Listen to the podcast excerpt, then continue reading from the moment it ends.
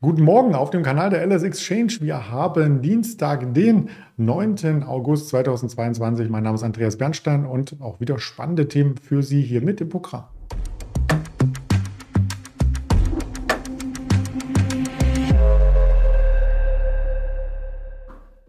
Jeden Dienstag mit dem äh, Daniel Saurens, den holen wir gleich dazu. Zuvor möchte ich natürlich noch den Risikodisclaimer ins Bild rücken und auf der Tonspur übermitteln, dass wir nur unsere Meinung weitergeben, also keine Handelsempfehlung aussprechen oder Anlageberatung äh, tätigen. Und da ist der Daniel auch schon mit äh, dabei. Für den gilt das natürlich auch. Hallo Daniel. Guten Morgen zum Dienstag. Ein Reversal Tuesday. Ich dachte es erst bei den ersten Kursen, dass es wieder ordentlich nach oben zieht, ähnlich wie gestern. Aber wenn ich auf die aktuellen Kursnotierungen schaue, das ist schon wieder alles komplett in sich zusammengefallen. So eine Richtung äh, scheint der Markt momentan nicht zu finden, oder? Im Moment nicht, aber vielleicht ja bald. Ich habe so ein bisschen das Gefühl, dem DAX gehen die Käufer aus und an der Nasdaq wird es auch ein bisschen dünner, so möchte ich mal sagen. Äh, ich starte aber heute Morgen mal mit einer Info, die, und ihr könnt ruhig parallel auf den DAX gucken und das Ganze dann vielleicht auf den DAX äh, ummünzen, die aber aus den USA kommt. Es geht nämlich darum, welcher Index weltweit ist eigentlich momentan so der am meisten überkaufte. Also mit Sicherheit ist es nicht der DAX, es ist auch nicht der S-DAX und nicht der M-DAX. Nein, es ist auch nicht der SP-Index und nicht US-Tex, sondern der Russell, also die Small Caps in den USA. Die sind so überkauft wie eigentlich noch nie. Und wir haben in den letzten Tagen auch die Meme-Stocks wieder massiv nach oben ziehen sehen, Bed Bath Beyond und GameStop und wie sie alle heißen. Und dazu mal eine wichtige Info aus dem März. Im März war es auch so, dass vor einer Korrektur des Gesamtmarktes und vor dem Ausfaden einer Rallye zuletzt die, Game, die, die, die GameStop-Aktien, sage ich schon, die Meme-Aktien massiv gelaufen waren und auch immer vorbörslich schon gezogen wurden. Das heißt, so ein bisschen Feingold Research um die Ecke gedacht. Schaut euch unbedingt in den nächsten Tagen an. Wenn die Meme-Stocks das erste Mal vorbörslich in Europa noch hochpreisig gehandelt werden und dann mit Opening USA in sich zusammenklappen, das könnte ein Indiz dafür sein, dass die Rallye in den USA endet. Und dann heißt es vielleicht erstmal anschnallen, denn ähm, diese Bärenmarkt-Rallye war jetzt wirklich knackig in einigen Bereichen.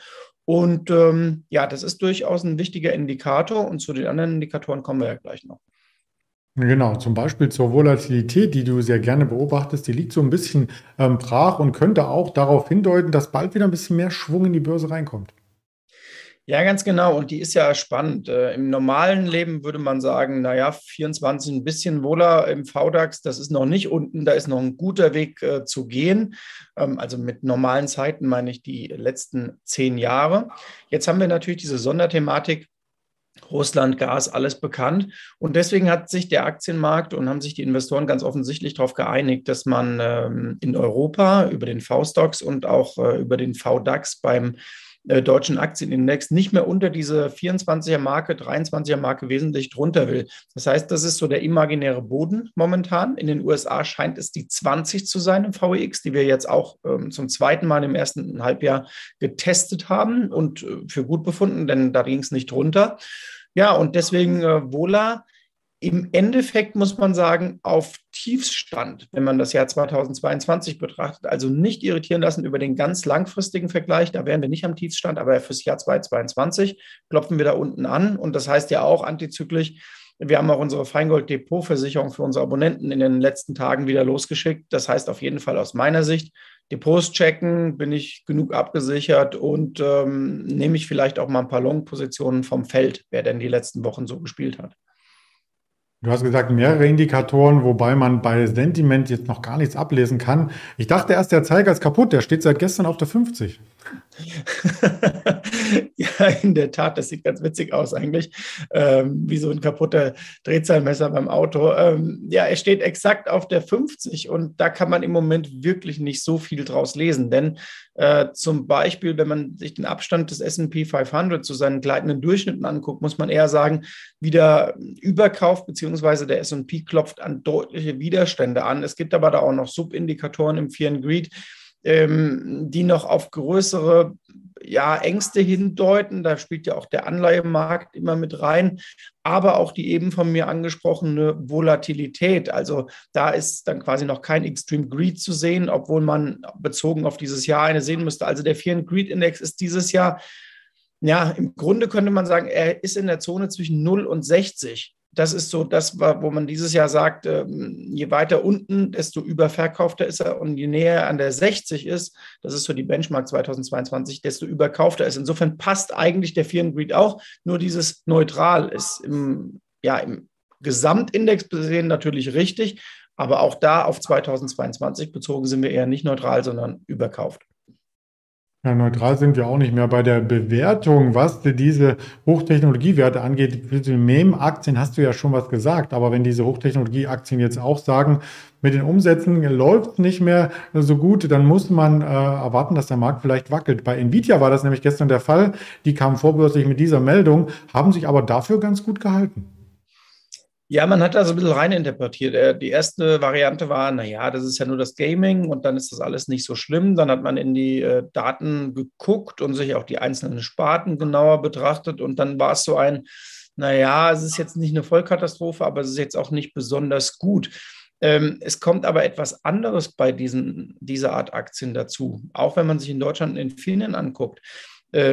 Ähm, wieder Jahresvergleich. Aufs Gesamtjahr 2022 sieht es immer noch sehr mau aus, äh, gerade im Tech-Bereich und auch im Chip-Bereich. Nur auf die kurze Sicht sind da zum Teil doch ganz schöne Rallyes zu sehen. Und da ist eben die Frage, ob diese jüngsten Rallyes jetzt erstmal wieder korrigiert werden. Und ich habe ja noch eine Aktie später mit, mitgebracht. Äh, die ist da exemplarisch für, wo ich sagen kann, langfristig immer noch günstig, kurzfristig überhitzt. Und kurzfristig wollen wir natürlich auch auf das Chartbild bei Nvidia äh, schauen, vielleicht um die 170, 175 ähm, eine gute Unterstützung. Wenn nicht, jetzt sehen wir auch schnell die 150, sehe ich so auf einen Blick. Mhm, genau, so könnte man das durchaus interpretieren. Gestern hatten wir viel interpretiert im Vorfeld der BioNTech-Zahlen, ganz ausführlich auch die Analystenkommentare hier mal mit reingebracht ins Video. Dann kamen die Zahlen vorbörslich und haben alle Gewinne, die seit letzten Dienstag aufgelaufen waren im Vorfeld, vielleicht auch im Fahrwasser von Moderna, äh, wieder kaputt gemacht. Die Aktie gestern über 7% im Minus am Ende. Ja, und jetzt ist die Frage, waren die Zahlen denn so schlecht? Nö, sie waren nicht so schlecht. Sie waren im Endeffekt so wie äh, zu erwarten. Ähm, es ist die bekannte Cash Cow und sie fahren ja auch Milliardengewinne rein, aber es war jetzt eben nicht deutlich mehr und es war jetzt auch in den Prognosen nicht mehr zu sehen, als man unter der Hand schon erwartet hat. Insofern entscheide ich mich mal für die positive Lesart. Die waren vorbörslich zeitweise 40, 40 sage ich schon, 14 Prozent im Minus, also vorbörslich USA und sind dann mit sieben rausgekommen, also Tagesverlust halbiert. Äh, blaues Auge so könnte man das äh, formulieren am Ende. Ähm, die Rallye war fortgeschritten. Im Moment hast du auch nicht so den Trigger. Gerade aus amerikanischer Sicht muss man das mal sehen. Ich habe heute Morgen eine Bloomberg-Meldung gesehen. Ähm, einfach nur, um das mal reinzugeben, weil man in Deutschland ja immer eine Wahrnehmung, eine andere Wahrnehmung bekommt, wenn man Herrn Lauterbach hört und ähm, das, was in Deutschland besprochen wird. In den USA impfen zum Beispiel nur ähm, bei den, El bei den äh, Toddlers sind nur drei bis vier Prozent der Kinder äh, geimpft oder werden aktuell gegen Covid geimpft, weil die Eltern einfach sagen, naja, es gibt da eine Empfehlung, ich mache es aber nicht, weil ich keine Notwendigkeit äh, sehe. So, und bei den Erwachsenen ist die Impfneigung in den USA auch deutlich zurückgekommen. Und da könnte man ja sogar noch sagen, naja, wenn man sich die Risikofaktoren anguckt und gerade Übergewicht ist ja doch ein, was man so sagt, ein deutlicher Risikofaktor. So müsste sie in den USA ja deutlich höher sein als in Deutschland. Ist aber auch nicht der Fall. Das heißt, bei dem Thema Impfen und Covid plädiere ich sehr dafür, gerade Richtung USA zu gucken und dem, was andere Länder machen. Bei uns ist das vielleicht, wie gesagt, durch Herrn Lauterbach vielleicht ein kleiner Wahrnehmungsbias, den wir da haben. Ja, das ist auch der Grund, warum wir nur oben abgebildet sind, Thema Übergewicht. Da wollen wir keine Spekulationen lostreten, ähm, was uns angeht. Ähm, und BioNTech, so wie ich es herausgelesen habe, kann ja auch wenig Prognosen wagen, da sie ja gar nicht wissen, wie es die Infektionslage wird mit dem neuen Omikron-Variante, mit der Variante auch der neue Impfstoff dann zugelassen. Und gibt es vielleicht noch eine vierte angeordnete Boosterimpfung? Ganz genau. Genau. Da sind wir wieder beim Genau, da sind wir wieder bei diesem Thema, dass wir uns da ein bisschen im Kreis drehen gerade und äh, das wirklich in Deutschland thematisiert wird, aber in vielen anderen Ländern noch gar nicht. Genau. So sieht's aus. Ja, und wenn man das eine blaue Auge äh, verschmerzt hat, kann man das andere blaue Auge auch noch vielleicht so leicht wieder öffnen. Denn Novavax, das ist ja der ähm, Totimpfstoff, äh, wie er so schön heißt, hat gestern auch Zahlen gemeldet und die kamen überhaupt nicht gut an. Äh, tiefes Minus, auch ein Umsatzeinbruch, ähm, äh, minus 33 Prozent spricht eigentlich für sich. Genau, ich habe heute Morgen einen Kollegen gesprochen, der sich sehr gut auskennt mit dem gesamten Impfthema und der hat sich die Bestellungen angeguckt und der sagte ein bisschen lapidar, naja, äh, in die USA muss man äh, nur hinschauen. Die US-Regierung hat 300 Millionen Dosen bei Moderna bestellt und drei Millionen bei Novavax, ähm, weil sie da auch äh, in gewisser Weise involviert sind. Aber der meinte, ob es Novavax in zwei, drei Jahren in der Form noch gibt. Da muss man doch mal gespannt sein. Also die Börsianer sind da auf jeden Fall sehr skeptisch und wie gesagt, das ist ja auch eine, ein klares Statement, die Bestellquoten und die Börse war da sehr, sehr enttäuscht und deswegen ging es massiv nach unten. Also die Story funktioniert im Moment mal gar nicht. Mhm. Wenn wir gerade bei Impfen und Krankheiten sind, wollen wir auch noch ein bisschen bleiben.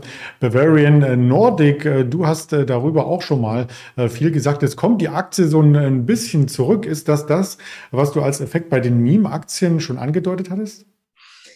Ach, das würde ich etwas trennen. Ich glaube, bei Bavarian Nordic liegt es eher daran, dass der Anstieg bei den Affenpockenfällen in den letzten Wochen ähm, erstmal natürlich äh, ziemlich äh, exponentiell war, aber jetzt eher so in so einen linearen Verlauf übergeht, also nicht so dramatisch. Und äh, natürlich haben die das auf dem Schirm und die WHO.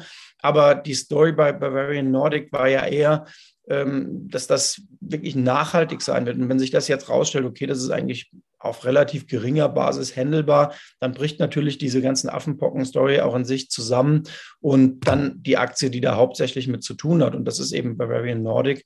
Und äh, so war der jüngste Kursrücksetzer dann zu erklären, den wir Anfang dieser Woche gesehen haben. Und damit ist auch dieser steile Trend dahin, das ist ja bei vielen steilen Trends eine Frage der Zeit, äh, bis der, der mal bricht und dann schlagen auch verschiedene Systeme an und sagen, hm, eine Trendfolgeaktie ist es nicht mehr. Ich habe als Beispiel jetzt mal äh, von börse.de äh, mitgebracht, die haben nämlich so einen Anlageuniversum-Scanner und ordnen dann die verschiedenen Aktien nach Trendstärke ein und da gab es eine kleine Rückstufe. Naja. Mhm, okay, aber spannende Grafik und Statistik auf jeden Fall, kann man sich, ja. glaube ich, mal angucken. Was die alles machen. Ja, was wir so machen und über was wir es machen, das weiß, glaube ich, auch jeder. Über Zoom. Zoom Video Communications in der Pandemiezeit ganz hochgejubelt, dann ein bisschen rückläufig gewesen. Viel Konkurrenz, Microsoft Teams und was es alles gab. Und jetzt äh, liegen die Zahlen auf dem Tisch und die sahen vom Umsatz gut aus, aber wie bei vielen Unternehmen, Umsatz ist nicht alles. Es geht ja auch um Gewinne.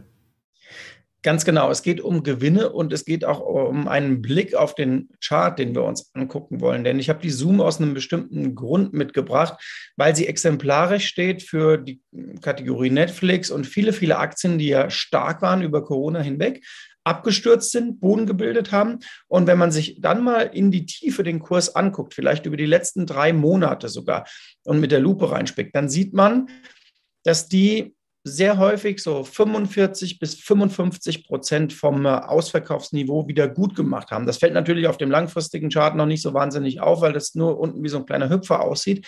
Aber da sind wir bei dem Thema, das wir bei Nvidia und das ich auch bei Infineon so leicht angeteasert hatte eben.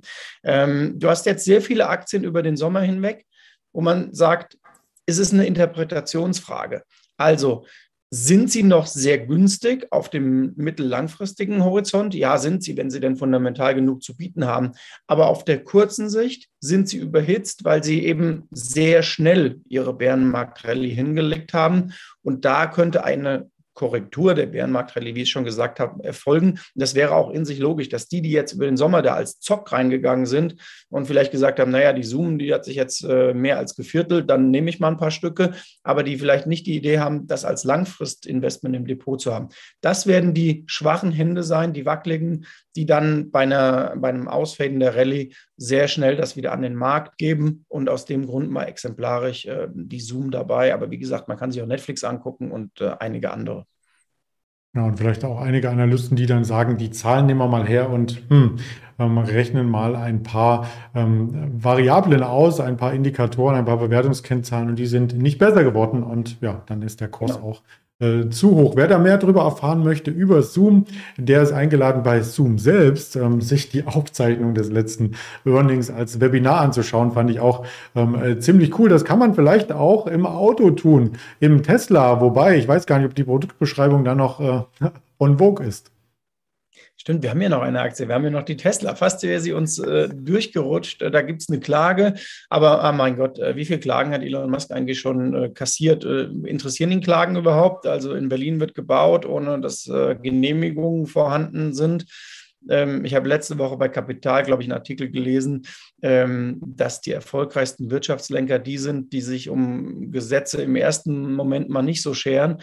Äh, bei Elon Musk zumindest oder bei einigen Amerikanern scheint das so zu sein. Äh, da wird einfach durchgezogen und ähm, dann wartet man danach eben, ob die entsprechenden Genehmigungen da sind. Jetzt gibt es, wie gesagt, eine Klage geht Richtung Autopilot und die Frage, äh, wie man seine Kunden da informiert und äh, was, die, was der Wagen kann und ob man auch die ähm, Kontrolleure und die Aufsichtsbehörden da, ähm, wie soll man sagen, irritieren äh, wird oder irritiert. Aber die Aktien nichtsdestotrotz, man sieht es hier, eher auf dem Weg Richtung Rekordhoch als auf dem Weg Richtung äh, neuerliche Korrektur. Also dieses Zwischentief aus dem Frühsommer hat die mehr als gut gemacht. Und äh, jetzt bin ich mal gespannt, was bei Tesla noch kommt. Ich bin ja immer noch der Meinung, dass diese große Konkurrenz, die sich um Tesla aufbauen wird in den nächsten Jahren, weil jetzt alle nachziehen, ähm, da schon noch für Probleme sorgen wird. Also in vier, fünf Jahren wird Tesla zumindest bei dem, was ein reines Elektroauto ist, eine Marke sein, die sich gegen viele bewähren muss. Und ähm, dann ist eben die Frage, wie stark ist man bei der Technik vorweg und ähm, ist man da eventuell noch über Jahre, über sehr viele Jahre der Vorreiter? Und ist es dann so, dass man eine neue Apple wird? Also es gibt viele andere Konkurrenzprodukte, aber im Grunde genommen ist man bei Marge und bei Lifestyle und äh, so hip wie man ist, die klare Nummer eins weltweit und kann das über 20 Jahre ziehen. Oder wird man einer von vielen Anbietern. Ich glaube, das ist noch längst nicht ausgemacht. Und je nachdem, wie die Interpretation der Börse ist, geht die Aktie dann deutlich nach oben oder nach unten. Im Moment auf jeden Fall ist die Interpretation wieder deutlich Richtung Tesla Stärke. Man hat in Sachen Tesla aber in Deutschland oftmals das Argument vernommen, von der Qualität kann es mit den deutschen Autobauern nicht äh, mithalten. Wenn man aber nach Asien schaut, da gab es jetzt einen Bericht, wo das Model Y in seiner Klasse die höchste Qualität zeigte gegenüber den chinesischen Modellen. Also man hat sich genau dazwischen ähm, positioniert. Ja, ich habe mal so einen ADAC-Test von so einem Sanyong oder wie die heißen gelesen. Also sich gegen den chinesischen Hersteller in der Qualität durchzusetzen, bei aller Liebe, ich glaube, das ist etwas einfacher als gegen einen Audi A6 oder gegen eine Mercedes E-Klasse oder was auch immer man da äh, als Vergleichsmaßstab nimmt. Ich hatte auch mal äh, einen Termin bei Audi in Frankfurt und die hatten BMW, Audi, äh, Mercedes zerlegt und äh, auch Tesla und der hat gegrinst und meint so, also nach fünf Jahren wird er keinen Tesla mehr äh, gebraucht kaufen wollen und schlug so die Hände über dem Kopf zusammen. Ähm, ja, aber auch da, ich bin das beste Beispiel. Ich bin vor zwei Jahren mal gewechselt mit meinem Smartphone von Apple zu Samsung und ich bin nach wie vor überzeugt, dass ich bestimmt das technisch bessere Produkt in der Hand hatte. Einzig, ich war so lange gewöhnt an Apple. Ich habe das Samsung zurückgeschickt nach vier Wochen und bin zurückgewechselt zu Apple, einfach wegen des Handlings. Ähm, und das hatte dann wirklich damit zu tun, meine technischen Fähigkeiten waren, glaube ich, nicht ausreichend für das neue Produkt. Und vor allem die Gewohnheit war auf Apple. Und wirklich, wenn man sich ein bisschen mit Tech auskennt, die meisten Leute haben mir gesagt, Daniel, du hast das schlechtere Produkt, aber ganz offenbar ist es für dich das Bessere. Und vielleicht ist das bei Tesla dann irgendwann auch so, dass die Fangemeinde sagt, wir fahren einen Tesla, der kann nicht so viel wie ein, was weiß ich, Mercedes oder irgendein äh, Japaner, aber wir wollen das Auto aber haben. Ja, vor allem, wenn du es direkt mit einem äh, BMW oder Audi, wie du gesagt hast, vergleichst, kriegst du ja zwei Teslas für. So ist es. So ist ja. es. Okay. Das vertiefen wir auf alle Fälle ein andermal, vielleicht mal in einem äh, Special. Und ich schaue mal specialmäßig, was es heute noch an Quartalszahlen gibt. Auch eine Firma, über die wir schon gesprochen haben, Norwegien Cruise Line kommt, Ralph Lauren kommt äh, polomäßig daher mit neuen äh, Polo-Shirts. Unter anderem mal sehen, wie die Konsumlaute, äh, Konsumlaune in dieser Richtung hier ähm, äh, sich einzeigte äh, oder ein stellte und eine Vertex Energy haben wir auch noch heute und an Wirtschaftsdaten gar nicht so viel auf der Agenda. Redbook Index, die Lohnstückkosten aus den USA, der Wirtschaftsoptimismus 16 Uhr und die wöchentlichen Öllagerbestände. Bevor ich jetzt den nächsten Zungenknoten reinkriege, sage ich ganz lieben Dank für das Interview, Daniel, und dann wünsche ich dir einen schönen Dienstag. Gucken wir mal, ob es ein Turnaround Tuesday wird. Ich wünsche auch eine gute Woche. Bis dahin. Bis dann. Ciao. Ciao.